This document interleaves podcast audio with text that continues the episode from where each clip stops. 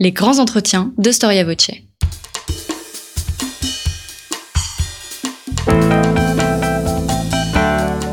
Une émission de la rédaction de Storia Voce.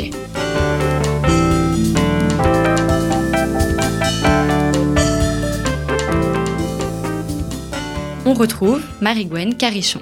Chers auditeurs, bienvenue dans cette nouvelle émission de grands entretiens de Storia Voce. Peu d'historiens maintiennent encore aujourd'hui que la Révolution française fut un mouvement heureux d'émancipation euh, d'un peuple soumis, euh, émancipation d'un peuple à l'égard d'un roi et d'une élite corrompue. Une partie du peuple est restée asservie à une partie des élites installées plus confortablement dans la corruption et l'abus de pouvoir. Force est de constater que la Révolution française est l'un des phénomènes les plus violents, il faut le dire, de l'histoire de France, pour ne citer que quelques exemples, tribunal révolutionnaire, exécution à répétition, politique du soupçon. Reste à savoir, bien entendu, si 93 est la continuité ou le débordement de 89. Mais me direz-vous, peu importe son prix, qui ne sera probablement jamais assez cher car c'est la Révolution qui a écrit sur le fronton des mairies liberté, égalité, fraternité, là où sous l'Ancien Régime, ces principes existent, mais renvoyaient plutôt à des vérités euh, philosophiques ou à des principes moraux, hérités d'ailleurs en, partie du christianisme. Ces principes deviennent les fondements de la nouvelle forme de régime, la République et la démocratie. La démocratie, symbole de l'égalité entre les citoyens, garante de liberté individuelle, voire mouvement fraternel d'un même peuple exprimant ensemble la volonté générale. Le suffrage est-il donc le symbole et l'heureuse conciliation des trois principes qui fondent la République? Qu'en est-il réellement de son implication? Tout commence le 29 décembre 1789 avec un décret qui convoque les assemblées primaires de toutes les communes pour élire leur municipalité. En dix ans, on verra dix régimes de suffrage se succéder. Comment cette méthode politique s'est-elle mise en place? Est-ce qu'elle existait d'ailleurs avant sous l'Ancien Régime? Comment a-t-elle permis au peuple de s'exprimer concrètement? Pourquoi le suffrage mérite-t-il d'être érigé en objet d'histoire? Quelques historiens y ont consacré euh, des travaux, pour n'en citer que deux, Hippolyte Taine ou Augustin Cochin, mais bien plus récemment, Patrice Guénifet. Le nombre et la raison, la Révolution française et les élections est le très beau titre de euh, la thèse de, Patrice Guénifet que j'ai la joie de recevoir aujourd'hui aux éditions du Cerf. Bonjour. Bonjour. Merci d'avoir euh, accepté de parcourir euh, à nouveau votre premier travail euh, d'historien. Vous êtes directeur d'études à l'EHESS, grand spécialiste de l'histoire de la Révolution et de l'Empire, et vous avez commencé l'histoire aux côtés de François Furet, dont je mm. dois citer mm. l'immanquable pensée La Révolution française. C'est d'ailleurs lui qui a euh, préfacé, cet ouvrage. Une première question, euh, à quoi fait allusion votre titre Le nombre et la raison? Bon, c'est un, titre un peu euh, abstrait et qui n'est pas très imagé. c'est pourquoi j'avais mis en sous-titre La Révolution française et les élections pour que les lecteurs comprennent de quoi il s'agit. Mais ça fait, ça fait allusion aux deux logiques contradictoires qui finalement vont entraîner l'échec de l'expérience électorale sous la Révolution, c'est-à-dire d'un côté le nombre, c'est la souveraineté du peuple, l'égalité des citoyens, un suffrage qui n'est pas universel mais qui est presque universel d'un côté, et puis d'un autre côté une conception de, la politique qui est fondée sur l'idée de, raison, c'est-à-dire l'idée que euh, quelque chose s'impose ou peut devenir une loi, non pas parce qu'elle est approuvée par la majorité des citoyens, mais parce qu'elle est rationnellement vraie. Et tandis qu'un système, bien sûr, euh, implique à terme le suffrage universel, tous les citoyens concourent à la formation de la loi et la majorité l'emporte. L'autre est plutôt une logique euh, élitiste, aristocratique, où au fond ce sont les plus capables d'un jugement rationnel dont l'avis doit prévaloir. Alors ça, c'était la conception des Lumières, la conception du XVIIIe siècle, ce qu'on retrouve dans beaucoup d'assemblées représentatives de la fin du XVIIIe siècle. Et la Révolution a hérité de cette pensée éclairée, rationaliste, mais qui se retrouve en opposition et en contradiction, en rivalité aussi, avec l'idée de la souveraineté du peuple, où tous les citoyens, parce qu'ils sont citoyens, sont considérés ou supposés aptes à former un jugement. Est-ce que cette idée selon laquelle euh, chacun est concerné par la chose publique à travers le suffrage est, on peut dire, l'idéologie de la Révolution ou est-ce qu'elle existe antérieurement à 1789 euh, Oui, il y a déjà une... Euh, c'est-à-dire que les, Français n'entrent pas dans la Révolution à l'égard du suffrage sans expérience il y a une expérience parce qu'on vote beaucoup sous l'Ancien Régime. C'est une chose que presque tout le monde ignore. Mais en réalité, il existe une sorte de démocratie directe à l'échelon local. Par exemple, les, membres d'une corporation de métier élisent leurs responsables, décident de la gestion de leurs finances, euh, décident des questions de bâtiment, de réglementation du métier, etc. Idem pour les, paroisses, qui étaient bien sûr les unités religieuses, mais qui étaient aussi euh, les unités civiles. Et les paroisses euh, avaient des assemblées annuelles où les gens, là aussi, se réunissaient, décidaient de ce qui les concernait immédiatement, réparer un chemin, euh, la réfection des berges d'un canal ou d'une rivière, etc. Et pour, comment dire, faire valoir ces demandes, ou ses décisions, entre guillemets, il nommait un député ou un mandataire plutôt, qui allait auprès des autorités royales euh, faire valoir euh, les, demandes euh, des, habitants. C'était un système de démocratie directe à l'échelon local. Les gens ne décidaient rien, ils ne faisaient qu'énoncer des vœux, parce que c'était les officiers du roi qui tranchaient en dernier ressort. Et c'est ce qui explique que cette société d'Ancien Régime était si vivante, parce que souvent, bien sûr, les demandes étaient rejetées par les officiers du roi pour telle ou telle raison, et à ce moment-là, les communautés allaient en justice. Et ce qui fait qu'il y avait plus d'avocats qu'aucun autre euh, type de profession, euh, parce que les procès pouvaient s'étaler sur des décennies. Et les, les, générations se succédaient, mais les affaires continuaient devant la justice. il y avait tant de possibilités d'appel jusqu'à l'appel final devant le roi, que souvent ces, différences, ces conflits administratifs ne trouvaient pas de solution. Donc c'était une, vraie petite démocratie euh, locale où les gens euh, délibéraient de ce qui les concernait dans la vie de tous les jours. Voilà. Sous la Révolution, ils deviennent des citoyens et ils sont euh, censés, c'est le principe de base, se prononcer sur la loi générale. C'est-à-dire celle qui, bien sûr, va retomber sur eux ensuite, mais qui va s'apesantir aussi sur l'ensemble des citoyens de la nation. Et ils le font euh, en élisant cette fois des représentants au sens propre, c'est-à-dire des gens qui vont devenir, qui vont être le peuple à la place du peuple, l'Assemblée nationale, dont chaque député représentant non pas ses électeurs en particulier, mais le pays tout entier, est investi d'une liberté de délibérer et de voter totale.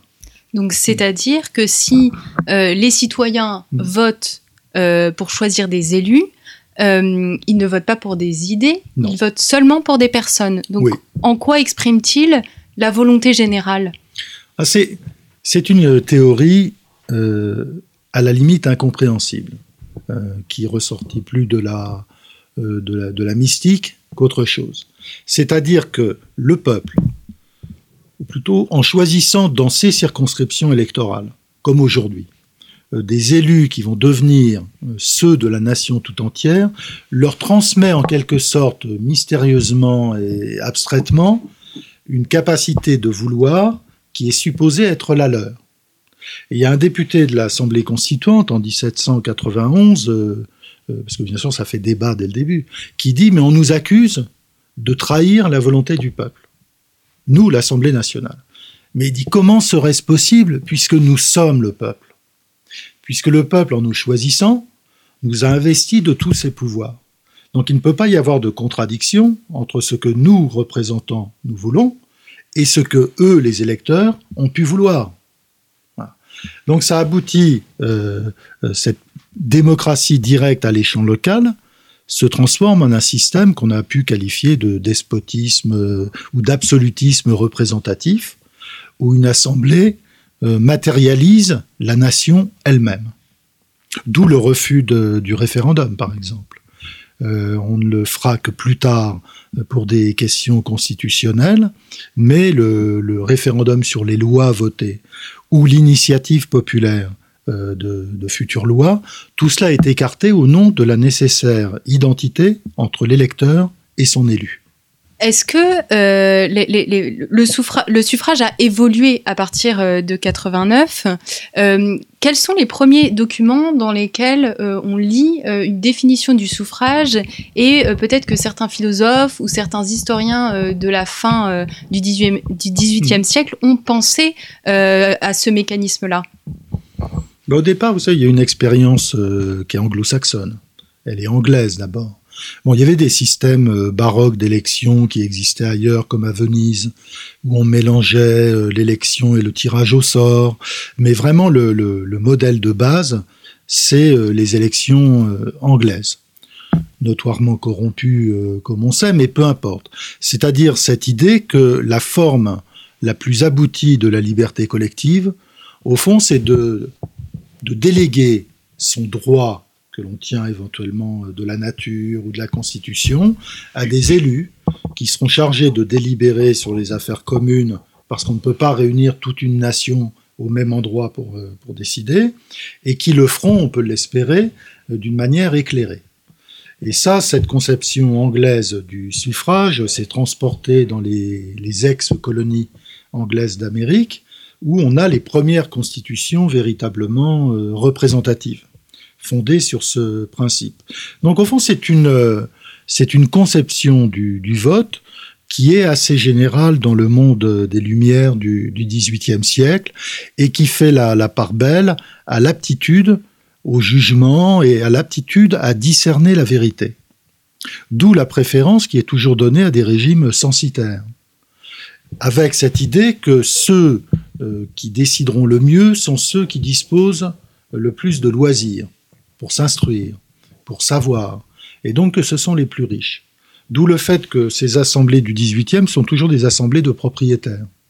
Et ça ressemble à des clubs de gentlemen qui euh, se réunissent, qui délibèrent euh, en personnes bien élevées la des affaires de la chose publique et qui transforment ça en loi. Et la, Révolution hérite de ça. Donc à la fois d'une expérience qui est celle, mais qui n'est pas démocratique, de l'Ancien Régime, où on émet des vœux sans rien décider, et où l'unité de base n'est pas l'électeur, c'est la communauté, le corps de métier, euh, la paroisse, euh, l'assemblée du clergé, etc., c'est-à-dire où les gens ne participent qu'à raison de leur euh, état juridique. Hein. D'ailleurs, ce qui fait que l'Ancien Régime était beaucoup plus libéral que la Révolution, puisqu'il admettait les femmes à voter. Les femmes pouvaient participer si elles étaient veuves, par exemple. Parce que ce qui était admis à voter, c'était le bien, la propriété, c'était pas la personne.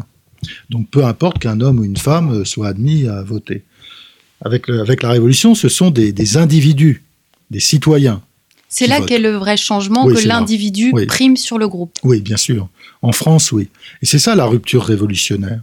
C'est que d'une société euh, organiciste, où chacun euh, était défini par ses appartenances euh, professionnelles, locales, par sa fortune, par son statut familial, on passe à une société où les citoyens sont définis à partir de l'individu chaque individu euh, tient ses droits civils parce qu'il appartient à la collectivité et ses droits politiques parce qu'il est jugé apte à les, exercer. Quand apparaît euh, le suffrage universel? Il apparaît en principe en 1792, après la chute du roi, où le régime censitaire qui a été mis en place au début de la Révolution est renversé. Néanmoins, il reste des, des exclusions par exemple, personne ne se résout à, et on comprend, à accepter les mineurs, par exemple. Donc il faut toujours avoir 21 ans pour euh, voter. Alors la Convention décide que pour être élu aussi. Avant, il fallait 25 ans, qui était l'âge, euh, qui était la majorité civile euh, sous l'ancien régime. Personne ne se résout encore à admettre les domestiques. Et ça, c'est très lié à la conception révolutionnaire de la citoyenneté. Un citoyen, c'est quelqu'un d'autonome. C'est-à-dire quelqu'un qui ne dépend de personne. Et il y a beaucoup de débats d'ailleurs à l'époque pour savoir si les salariés sont des gens autonomes ou bien s'il faut assimiler les salariés à des domestiques. Et en tout cas, le domestique est supposé euh, reproduire la parole de son, de son maître, c'est Don Juan et, et ça reste ça. Et donc, on exclut les domestiques. Il n'y a que la constitution non appliquée de 1793 qui les admettra au vote. Et puis, dès la fin de, de la, mais on n'a pas voté sous la terreur, mais dès la fin de la terreur, ils seront de nouveau exclus. Et je, bah, je rappelle que tout de même, le, témoignage en justice euh, des domestiques n'a été admis que dans les années 1920. C'est-à-dire que jusque-là, euh, le domestique était considéré comme une personne mineure. On parle beaucoup des femmes qui sont Oui. exclues du droit de vote, mais en fait, il y a euh, Beaucoup de gens. d'autres groupes Bah, il y a les gens qui ne sont pas domiciliés de manière stable. Alors, euh, toutes les, les législations révolutionnaires euh, exigent un an de domiciliation fixe. Tout simplement pour savoir si les gens existent. Ensuite, euh, un âge minimum. Donc, tous les gens de moins de 21 ans, bien sûr, sont exclus. Tous les hommes de moins de 21 ans sont exclus. À partir du directoire, pour être élu, il faudra être marié. Les célibataires seront exclus. Pour certaines fonctions, les gens qui n'ont pas d'enfants seront exclus. Donc il y a toutes sortes de catégories, donc les gens non domiciliés, les domestiques et les pauvres.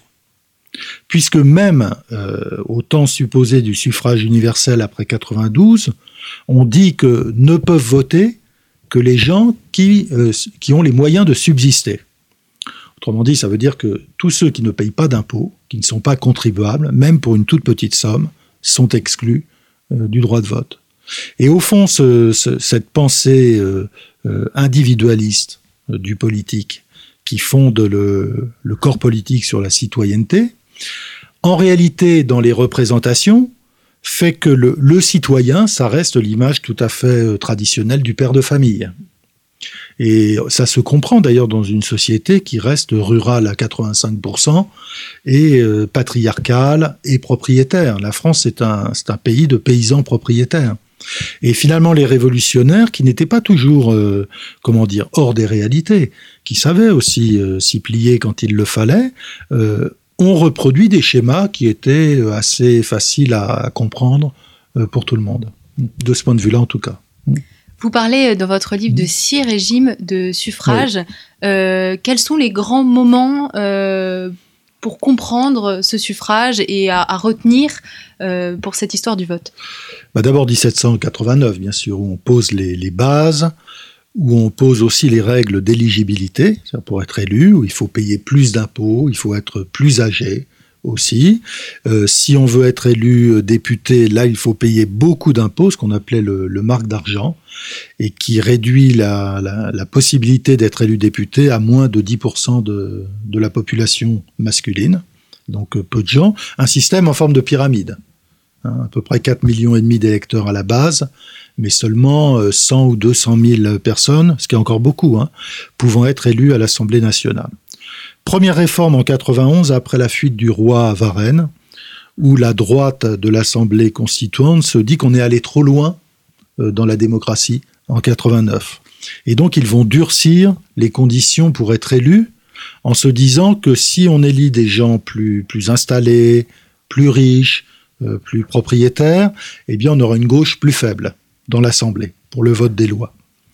Troisième réforme après la chute du roi un an plus tard en 1792, avec l'établissement d'un système très proche du, suffrage universel, donc sauf le maintien de l'exclusion des, domestiques, qui est vu à ce moment-là comme une mesure révolutionnaire, parce que ce sont les, les nobles, les anciens nobles, euh, qui ont des domestiques, surtout. Donc les exclure, c'est au fond favoriser la révolution. Ensuite, nouvelle réforme en 1793, ça se bouscule, hein, c'est une tous les ans à peu près. En 93, euh, après le- l'exécution du, roi, où cette fois on abolit toutes les conditions. Alors Condorcet échoue à faire accorder le droit de vote aux femmes, mais cette fois les domestiques sont considérés comme des citoyens. On abaisse pour tout euh, la majorité à 21 ans pour voter et pour être élu, mais cette constitution, comme vous le savez, n'a pas été appliquée. On l'a enfermé dans une arche de... Enfin, le manuscrit, on l'a enfermé dans une arche de cèdre derrière le fauteuil du président de l'Assemblée nationale, de la Convention, et puis on a décidé qu'on l'appliquerait une fois que la paix aurait été euh, rétablie. Et là-dessus, la terreur s'est déchaînée, il n'était plus question de voter. Quatrième réforme après la fin de la terreur. Alors là, c'est un coup de barre à droite, puisque cette fois, on va durcir les conditions, et pour voter, et pour être élu. En reprenant un peu l'idée de 1791, c'est-à-dire plus on confie les affaires publiques à des gens installés et propriétaires, euh, plus ça favorise la stabilité euh, politique. Puis, euh, dernier ensemble de grandes réformes au moment de, l'arrivée de Bonaparte au pouvoir en 1800. Et là, cette fois, le, suffrage va être à nouveau rétabli dans son universalité pour une raison très simple, c'est qu'il n'y aura plus d'élection. Donc, on peut donner le droit de vote à tout le monde puisque plus personne n'aura l'occasion euh, de s'en euh, servir. Et puis après l'avenir, bah, ce sont les régimes de la Restauration et de la monarchie de Juillet qui vont établir des, systèmes étroitement euh, censitaires.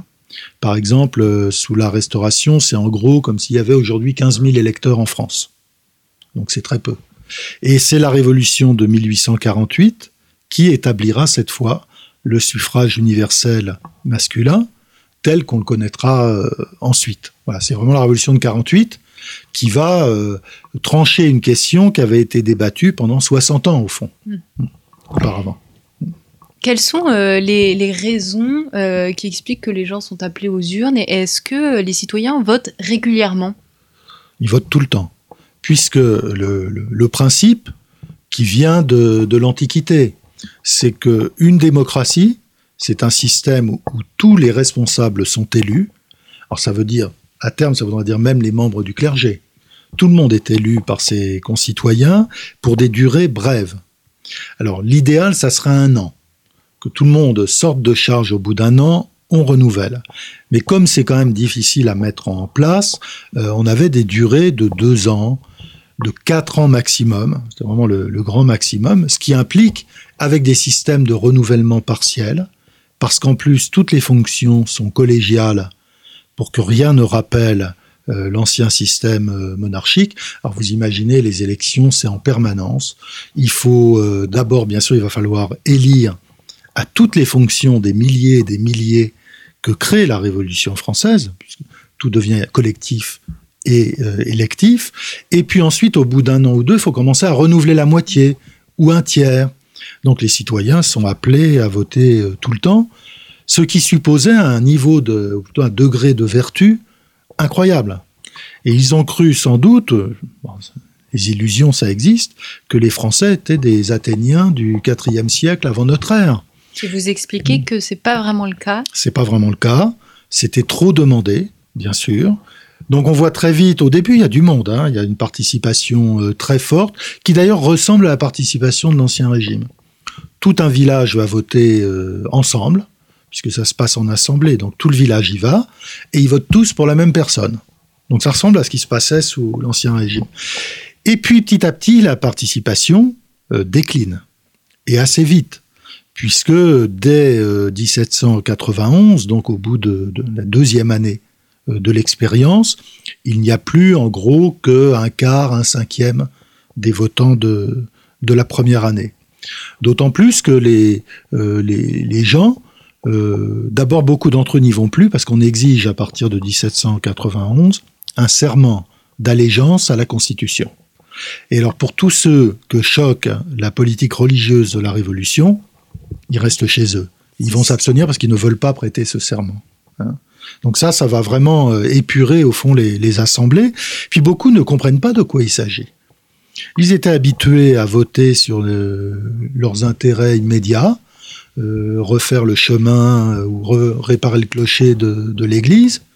Et maintenant, on leur demande d'élire des gens dont ils ne savent rien, sans qu'il y ait de candidats déclarés, sans qu'il y ait de programme, de voter par écrit à bulletin secret, alors que peut-être un tiers d'entre eux, au moins, et dans certaines régions beaucoup plus, ne savent pas écrire. Donc c'est un système très déroutant pour les, gens. Donc il y a des motifs à la fois de défiance euh, pour des raisons politiques, et puis des motifs d'incompréhension pour des raisons euh, historiques et sociologiques. C'est pourquoi euh, euh, Augustin Cochin, donc qui est un historien euh, de, de, de, la Révolution française, vous allez nous, nous en dire mmh. quelques mots, parle de souveraineté abstraite et de dépossession secrète. Que veut dire cette expression et qu'est-ce que lui a vu dans ses méthodes de gouvernement? Alors Cochin était un, Cochin aurait été un très grand historien euh, s'il avait vécu. Vous savez qu'il est mort sur le front en 1916. Il n'a pas eu le temps d'achever son œuvre et on n'a que quelques textes de lui, peu de choses euh, abouties et puis des ébauches de, de nombreux euh, manuscrits. Il était sociologue au, départ, il, était, il avait été très influencé par la lecture d'Hippolyte Taine, et il s'est penché sur les élections aux États généraux parce qu'il avait découvert un fonds de cahiers de doléances, et il s'est intéressé euh, à ça d'abord. Et puis, comme c'était un esprit à la fois sceptique et curieux, il a essayé de comprendre ce qui se passait réellement c'est-à-dire de, passer derrière le, rideau, euh, derrière en tout cas ce qui était écrit dans les procès-verbaux des élections, qui sont euh, tous faits sur un modèle stéréotypé, si bien qu'on n'y apprend pas grand-chose de ce qui s'est passé réellement. Et lui est allé, à force de, fouiller les archives, derrière le, le, voile euh, des apparences. Et il a trouvé effectivement un système qui, euh, officiellement, est un système de suffrage euh, quasi universel où l'autorité vient d'en bas et où le, le, peuple délivre une autorisation de gouverner, contrôle ses gouvernants, et les juges, en ne les réalisant pas ou en renouvelant leur, euh, leur mandat, etc.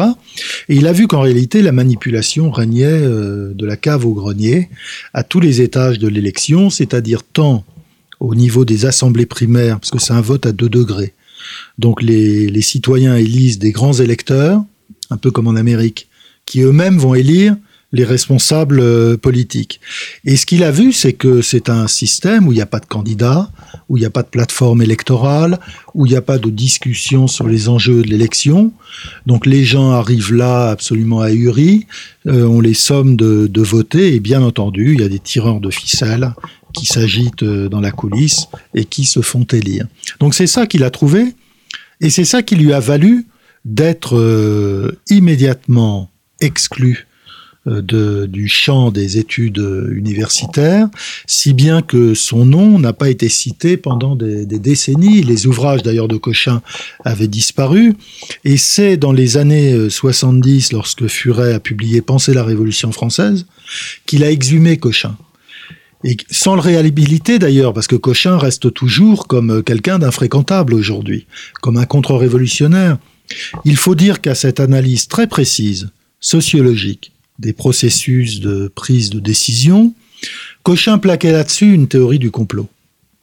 Cochin se rattache à la, tradition contre-révolutionnaire et il fait partie des, gens euh, qui croient à un complot euh, plus ou moins euh, maçonnique à l'origine de, la Révolution française.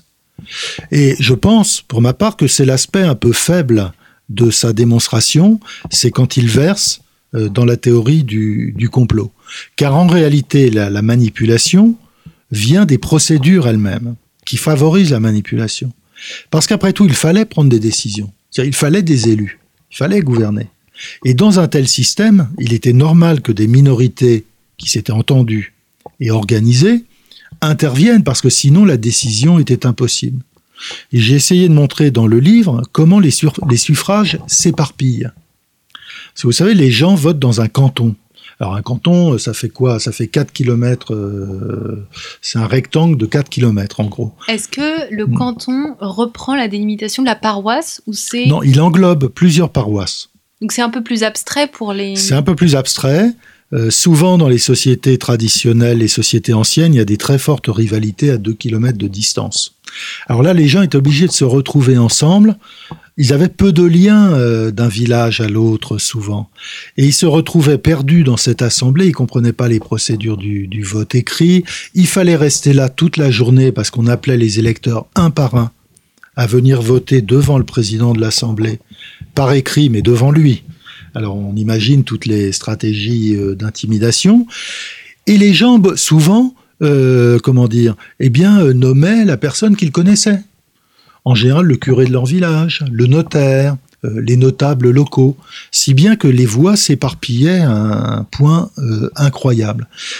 Il n'était pas possible d'obtenir une majorité. Le seul département où on obtient des majorités très vite, c'est la Corse. En Corse, il y a des majorités très rapides, avant parce que les, les factions sont très organisées, si bien que si elles prennent l'ascendant dans une assemblée, le résultat est acquis. Mais partout ailleurs, la dispersion est la règle. Donc il fallait bien qu'il y ait des, euh, gens, il n'y a pas de parti public. Les partis sont proscrits dans la France, révolutionnaire. Il n'y a pas de parti organisé. Donc il fallait bien qu'il y ait des gens qui soient, euh, qui fassent en sorte que de ces voix euh disjointes, éparpillées, sorte une majorité. Et ça, ça pouvait pas se faire, pardonnez-moi l'expression, par une opération du Saint-Esprit. Il fallait bien que matériellement des gens organisent. D'où le fait que la, la manipulation et la triche euh, sont un résultat du, système lui-même. Et peut-être de la trop haute idée que les révolutionnaires se faisaient hmm. intellectuellement de la politique. Vous expliquez, euh, vous dites, euh, je vous cite, que le vote faiblement significatif à l'échelle nationale, donc les élections hmm. acquièrent ici, donc à l'échelle locale, une, importante, une importance décisive inscrite au cœur de la trame serrée des luttes des factions autour des enjeux profondément enraciné dans le contexte local.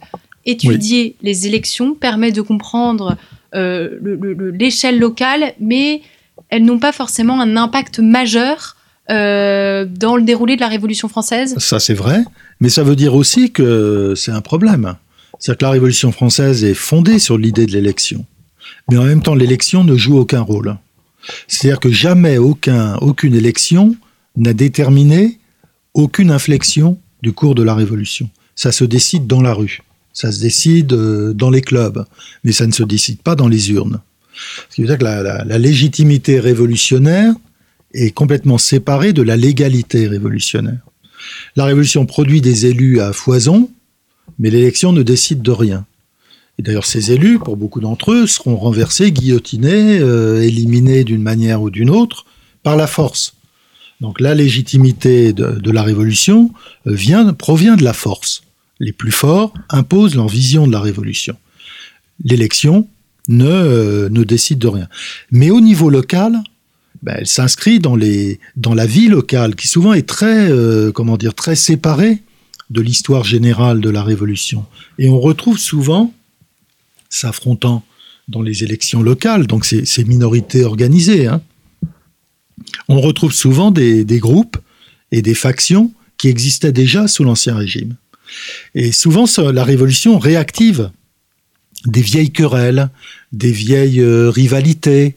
Euh, par exemple, j'avais étudié le cas de la ville de, Tonnerre euh, en Bourgogne, dans Lyon. Et, Tonnerre, ce sont des querelles qui durent depuis presque une centaine d'années entre quelques familles. Ces familles vont devenir les unes jacobines, les autres girondines, puis elles changeront, hein, seront euh, plutôt conservatrices sous le directoire ou plutôt progressistes. Enfin, en fonction de la conjoncture, elles changent d'étiquette, mais ce sont toujours les mêmes qui sont là et qui euh, s'affrontent. Donc les élections sont pas très utiles pour comprendre le devenir de la révolution en général, mais si on veut étudier la manière dont on faisait de la politique à cette époque-là au niveau local, alors là c'est très utile. Vous dites que Cochin euh, se méfie euh, des procès-verbaux pour comprendre ce mm. qui se passe réellement. Vous, comment vous avez fait pour analyser un suffrage? Comment on fait? Quand on est historien du suffrage bah Déjà, on a le procès-verbal quand même, parce qu'il donne des chiffres. Donc, grâce à lui, on sait à peu près, on sait qu'il y a beaucoup de procès-verbaux qui ne sont pas authentiques. C'est-à-dire qu'il y a probablement des endroits où il n'y avait pas on ne tenait pas d'élection, mais on rédigeait un procès-verbal pour faire croire que les procédures avaient été respecté. Mais néanmoins, ça permet d'avoir une idée de la participation. Ça permet de, savoir qui a eu des voix et combien au fur et à mesure des tours de scrutin, puisqu'il faut la majorité absolue. Hein. On ne s'arrête pas, euh, comme aujourd'hui, avec un, scrutin de, de balotage. On continue tant qu'il y a des postes à pourvoir. Donc déjà, on apprend ça dans le, procès verbal. On y apprend le nom des gens qui tiennent le bureau, c'est-à-dire le président, euh, les scrutateurs qui vont dépouiller, très important parce que ce sont ceux qui vont bourrer les urnes en général avec des bulletins tout préparés, etc. Et puis on a les plaintes. Et il y a beaucoup de, dans cette société très procédurière qu'était la société d'Ancien Régime, on a énormément de plaintes qui sont adressées aux autorités du, département, euh, signées par un certain nombre de citoyens, qui sont adressées à l'Assemblée nationale, qui croulent sous les plaintes, sous le contentieux électoral. Il n'y a jamais aucune décision qui est prise pour annuler. Mais néanmoins, voilà, les gens se, plaignent. Donc grâce à ça, on a beaucoup de, récits euh, très circonstanciés de ce qui s'est passé. Donc non seulement les, les, comment dire, l'intimidation, euh, parfois la, violence, euh, parfois la, fraude pure et simple. On apprend beaucoup de choses par ce biais. Vous avez parlé d'Augustin de, Cochin et d'Hippolyte mmh. Euh, ils sont un peu, euh, de ce que vous dites, complotistes pour schématiser les mêmes, les mettre dans le même, euh, dans le, hmm. dans le même bateau. Qui sont les historiens du vote? Est-ce que c'est un objet d'étude qui a été, qui a intéressé vite les historiens? Non, du tout. Et d'ailleurs, dans la plupart des, des grandes histoires de la Révolution, on ne parle pas des élections, sauf des élections à la Convention, parce qu'on est sorti une assemblée divisée en deux, en trois avec la Gironde, la montagne et la plaine qu'on a assimilé à des sortes de premiers partis euh, modernes. Mais sinon, on ne parle pas des, élections précisément parce qu'elles n'influencent pas le déroulement général de, la Révolution. Si bien que ça n'a jamais été vraiment un objet d'étude pour les historiens de la Révolution. Un petit peu pour savoir la participation, mais rien de, fondamental. Et ce sont plutôt les, euh, ceux qui, la science politique, qui s'est intéressé un peu à ces élections. Avec la difficulté que le, les sources ne sont pas facilement euh, accessibles, c'est-à-dire qu'il y a, comme il n'y a pas d'études récapitulatives, enfin il n'y en avait pas, euh, sur ce sujet, euh, peu de gens allaient voir ce qui s'était passé réellement, et tout de même la tendance majoritaire, c'est de commencer l'histoire du suffrage en France avec 1848, hein, les premières grandes élections au suffrage universel. Et je pense, je me rappelle l'histoire de Raymond Barre. Elle commence en 1848. Euh, je crois que dans les travaux de René Raymond, euh, c'est la même chose. Bref, la science politique s'est bien sûr intéressée au suffrage énormément, mais en commençant après ce qui est considéré comme une sorte de, préhistoire. C'est un peu comme les, les sites euh, par rapport à l'Antiquité. C'est loin. C'est loin, peu documenté et un peu obscur. C'est mm. avant tout un, symbole. Les élections? Non, parce que ça, montre l'échec de, au fond, euh, l'échec de la politique euh, révolutionnaire, parce que euh, d'abord ça montre le manque de, pragmatisme des révolutionnaires, parce qu'ils ont encombré ce système électoral de trop de présupposés qui ne correspondaient pas à la réalité parce que Cicéron avait dénoncé les candidatures en disant que c'était la cause de la corruption des élections à Rome, ils ont proscrit les candidatures. Ils se sont aussi inspirés des élections au Vatican, hein, où il n'y a pas de candidat officiellement. Et il est vrai que les élections révolutionnaires ressemblent beaucoup à des conclaves, où les gens restent enfermés tout le temps de, l'élection, et on attend qu'une majorité sorte par euh, miracle. Ça ne pouvait pas marcher. Et en plus, ils ont proclamé le suffrage universel dans un pays où l'éducation euh, n'était pas la chose la plus euh, répandue, ni même l'alphabétisation. Donc c'était un obstacle majeur à la mise en place, à la mise en œuvre de ce système. Et puis parce qu'ils avaient euh, dans la tête, au fond, un modèle qui était incompatible avec le suffrage universel, qui était celui de la délibération éclairée. C'est-à-dire où l'important, c'est pas de dégager une majorité sur une question donnée, c'est de faire en sorte que les avis se rapprochent par la délibération. Ça suppose des gens vertueux et sages. Et en politique, il faut pas trop compter là-dessus. Hein. Vous faites le lien entre, euh, entre le degré d'urbanisation et le vote. Hmm. Euh, quel est-il? Bah, Paradoxalement, euh, plus les villes sont importantes, moins on vote. Probablement parce que plus les liens communautaires sont relâchés. Et là où on vote beaucoup, c'est là où c'est dans les campagnes, euh, là où les liens communautaires sont restés euh, très forts. Donc il suffit que le, notable du coin décide qu'on va voter, tout le monde va voter. Et c'est encore le cas bien plus tard. Hein. par exemple, on a le témoignage de Tocqueville en 1848. Euh, il quitte son château toute la population euh, l'attend euh, devant la porte du château. Ils vont tous voter à pied au chef-lieu du, du canton, en Normandie, là-bas, près de chez lui. Et lui en tête, tous derrière. Et alors, dans ses souvenirs, avec beaucoup d'ingénuité, mais ça, dit beaucoup de choses sur l'état d'esprit des gens de, de, de, cette époque, il dit Ah, les braves gens, ils ont tous voté pour moi, pas une seule voix ne m'a manqué. Donc là, Là, lorsque les, liens communautaires sont forts, lorsque le curé, par exemple, emmène ses ouailles euh, au vote, là, il y a une participation qui peut atteindre 100%. Tout le monde va voter. Et tout le monde vote de la même façon. Mais dans les villes, où les liens sont plus qu'ils étaient, euh, les gens vont moins voter. Beaucoup moins. on, dirait que c'est un petit peu une une manière de faire le politique euh, assez individualiste euh, hmm. qui se confronte à une tradition. Oui, euh, oui, bien sûr, parce que la société n'a pas changé aussi vite que les principes. Donc la révolution proclame l'instauration d'une société nouvelle, de manière d'être nouvelle, de, des principes philosophiques nouveaux, mais la société ne change pas. Et d'ailleurs, si vous prenez la société française après la Révolution, elle ressemble beaucoup à la société française d'avant la Révolution. Le poids de l'Église, bien sûr, a beaucoup diminué. Euh, l'aristocratie est moins puissante, mais le reste tout de même. Donc la société française, elle ne change pas si vite. Et vraiment pour que le suffrage sorte du moule communautaire dans la pratique, hein, pas dans la théorie, ben, il faudra attendre 1913 et l'invention de l'isoloir. C'est seulement en 1913 qu'on invente l'isoloir. Avant, ça reste un vote en assemblée, toujours. Hmm. Donc au fond, c'est seulement au XXe siècle, parce que la société va complètement euh, changer à partir du, début du XXe siècle, que la manière d'élire va évoluer euh, elle aussi. Un, dernier hmm. mot, euh, Patrice Guénifet, sur les controverses autour de l'histoire de la Révolution, hmm. notamment au début du XXe siècle. Qu'est-ce qu'elles apprennent sur la société de ce début du XXe siècle?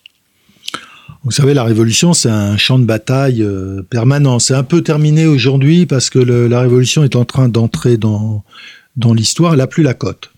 C'est-à-dire que euh, l'idée de révolution conserve des partisans euh, à l'extrême gauche, mais la, la, la, majorité de la société euh, n'est plus révolutionnaire. Si bien que notre connaissance de la révolution, le goût de la révolution, bah, c'est un peu atténué. Lorsque j'ai commencé mes, mes, études, il y a longtemps déjà, c'était un champ de bataille perpétuel. Les gens s'écharpaient pour ou contre la révolution, et ça avait été le cas pendant presque deux siècles. Ça a changé dans les années 1990 parce qu'au fond, le, parce que le communisme a, a porté la passion euh, révolutionnaire au XXe siècle. Et quand le communisme s'est effondré, bah, la Révolution française en a pris, a vieilli d'un seul coup. Voilà. Mais au début du XXe siècle, elle est bien sûr encore au cœur des, polémiques, euh, euh, républicains euh, contre royalistes et contre catholiques, républicains d'extrême gauche contre républicains modérés. Et tous, ces gens, tous ces, courants, tous ces partis trouvent des correspondances dans, la Révolution. Donc les révolutionnaires vont idolâtrer Danton, et puis les socialistes vont idolâtrer Robespierre. Voilà. Tandis que les, les catholiques, eh bien, continueront de pleurer Louis XVI, La Roche-Jacquelin et d'autres. Donc la Révolution, c'est un peu une manière de traduire les, les passions contemporaines. Et ça, aujourd'hui, ça s'est un peu euh, atténué parce que euh, parce qu'on n'a plus le goût de la Révolution, mais parce que aussi la politique euh, s'est ternie, c'est-à-dire qu'aujourd'hui, la politique n'enthousiasme plus comme elle a enthousiasmé jusqu'à probablement jusqu'à Mitterrand. ça a été le, tournant, euh, c'est-à-dire la fin de l'idée d'un avenir différent, euh, d'un avenir que l'on puisse construire. Aujourd'hui, malheureusement, d'ailleurs, d'une certaine façon, ce sont des idées qui se sont euh, effondrées. Et forcément, notre regard sur la révolution a changé. Et comme en toute chose, on a un regard qui est moins politique, qui est plus moral, et si bien qu'aujourd'hui, moi c'est ma thèse en tout cas, il ne reste plus que deux personnages. C'est comme un théâtre qui serait dépeuplé d'un coup. Ils sont plus que deux. Robespierre qui incarne le mal et Marie-Antoinette qui incarne la victime. Voilà. Et on en est là aujourd'hui. Merci beaucoup, Patrice Guénichet. Merci à vous. Euh, de beaux sujets euh, et surtout une très belle étude, chers auditeurs, que je vous conseille euh, de lire, d'étudier. Le nombre et la raison, la Révolution française et les élections.